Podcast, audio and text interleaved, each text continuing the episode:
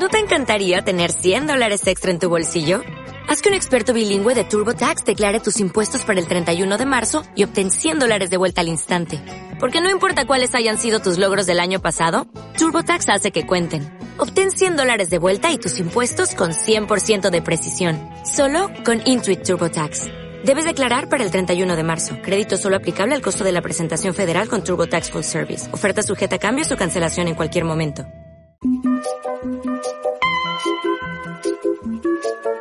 Y bueno, bueno, bueno, bueno, queda un poquito más todavía de programa. Vamos a utilizarlo porque tenemos un mundo, un universo fantástico que yo tengo muchas ganitas de descubrir. Son esas palabras, esas palabras que a veces utilizamos, pero de una manera cotidiana, y no sabemos que tiene ese origen de lenguas indígenas con la gran variedad, pero gigantesca, casi infinita variedad de lenguas indígenas que hay en, en América en América Latina, en la Abya Yala, si lo digo en otros en otros términos mucho más correctos, que algo me tocó aprender cuando vivía en Bolivia en Ecuador. Así que Chris, dime palabras, sorpréndenos, porque yo estoy convencido que habrá palabras que yo no tengo ni idea, ni la audiencia tampoco, y que son palabras que vienen de ahí, del quichua, del aymara, del, del nahuatl. Tú, a ver, ¿qué, qué nos cuentas?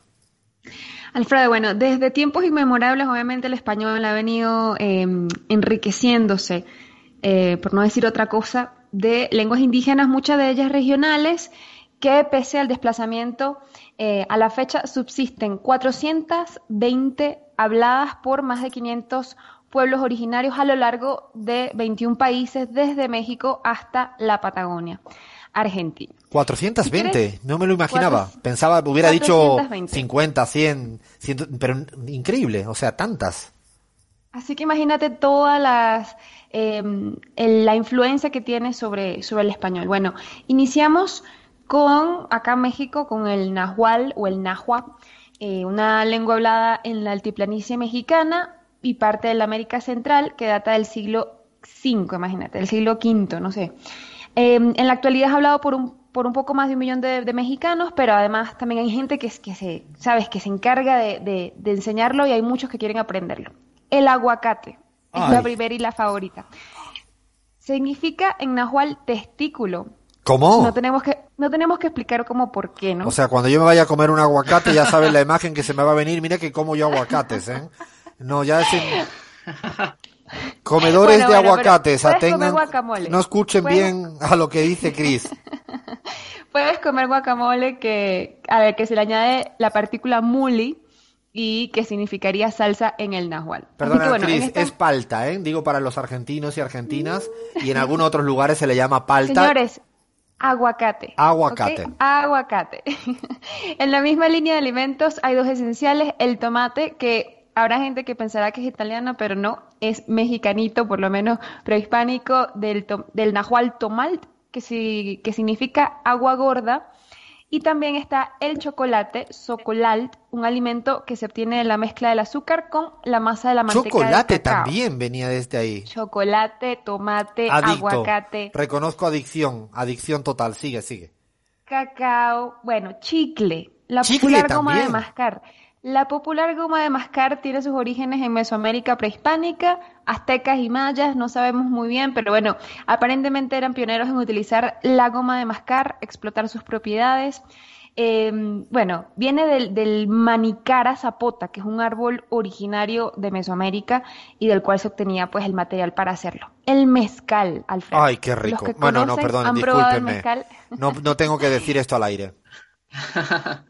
El mezcal, obviamente, una palabra nahual mexcali, eh, que significa magüey cocido. Básicamente, literalmente la traducción. Ah, literal, eh, literal entonces. Literal, literal. Magüey cocido, que es exactamente lo que es el, lo que es el mezcal, eh, un destilado obviamente que se, que se obtiene de esta planta, infaltable por supuesto en la mesa mexicana. Obviamente los mezcales se toman con los cuates o mellizos, que sería la traducción en realidad de esta, de esta palabra. Cuate significa, eh, eh, traducido literalmente mellizo, esta no la sabía, me, ¿eh? es buenísima. Mellizos.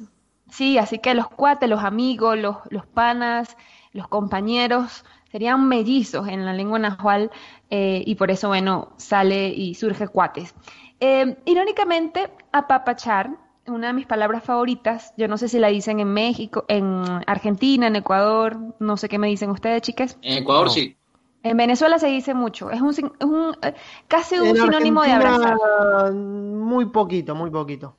Bueno, se mantiene en la lista cada vez que busquen por allí en internet una de las, de las palabras más lindas del español, que no tiene posible traducción a ninguna otra lengua, pero tiene sus orígenes en también el nahual mexicano apapachoa, que significa ablandar algo con los dedos. Obviamente, pues ha mutado un poco el significado, ahora se traduce como abrazo al alma, por eso es una de las palabras más lindas Ah, qué hermosa. del español. A todos nos gusta un buen apapapa- apapacho, ¿sí o no?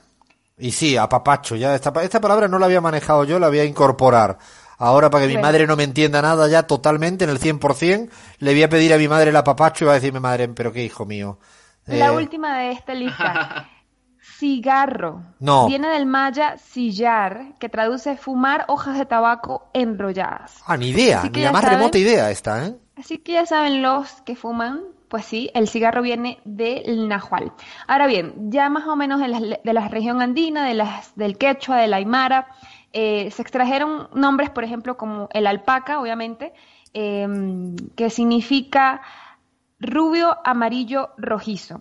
Y además explica otras cosas, Alfredo, porque esta eh, viene el, el término empacarse, que creo que es muy español Sí, mucho. y se relaciona con detenerse súbitamente, enfadarse o obstinarse, según la, la- la Real Academia Española. Y bueno, significa que las alpacas se, se tiran al suelo cuando no quieren andar más, es imposible hacerlas continuar y por eso dicen empacarse en Ah, relación bueno. a la alpaca. Me encantó esa. Bueno, también obviamente está el mate, que eh, viene del mati. Eh, tenemos la guacamaya, la cancha, muy importante los futboleros. Pueden darle gracias al quechua, de donde proviene la palabra cancha referente a recinto cercado. ¿Qué tal? Ah, ni idea esta, esta sí que está buenísima, ¿eh? La cancha. Bueno, continuamos también los taínos, una lengua hablada por los habitantes precolombinos de las Bahamas eh, y las Antillas Mayores. Están canoa, barbacoa, a los que les gusta la carnita y los vegetales asados, el mambo, el cacique, iguana, o sea, hay miles. Ah, Pero vienen además, todas del taíno. Todas vienen del taíno. Mambo eh, es una palabra de origen antillano, de la creole eh, hait- haitiana, y eh, significa en realidad sacerdotisa de, de, de vudú, que es la, una religión africana eh, yoruba, pero bueno, eh, ahora en algún momento no está muy claro cómo llegó a esto del baile, pero, pero ahora traduce baile. Continuamos. En las lenguas eh, en el Caribe, habladas por la región de Venezuela, de las Guayanas, están butaca, sí, estas butacas, Ah, las la del butaca. cine, las del teatro, donde nos sentamos, pues sí, viene de las lenguas caribeñas.